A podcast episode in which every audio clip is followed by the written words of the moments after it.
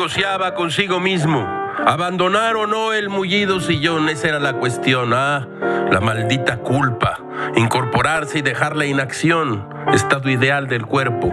En esas estaba Gilga cuando se enteró del robo a la casa de moneda ubicada en el Paseo de la Reforma número 295, esquina con Río Sena, en la demarcación Cuauhtémoc. Los medios han informado de la extraordinaria similitud de este asalto con la famosa serie televisiva La Casa de Papel.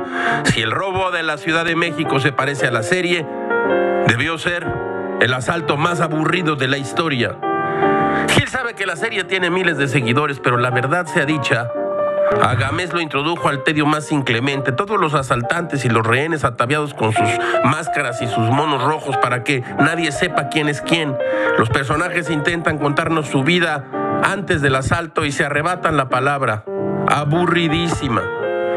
Acá en México, informan sus periódicos de Gilgamesh, los asaltantes ingresaron hasta la bóveda, la cual estaba abierta y de la que hurtaron centenarios y relojes conmemorativos por un monto de 55 millones de pesos, de acuerdo con información de la Secretaría de Seguridad Ciudadana. A las 9.35 de la mañana los delincuentes entraron y se llevaron 1.567 centenarios.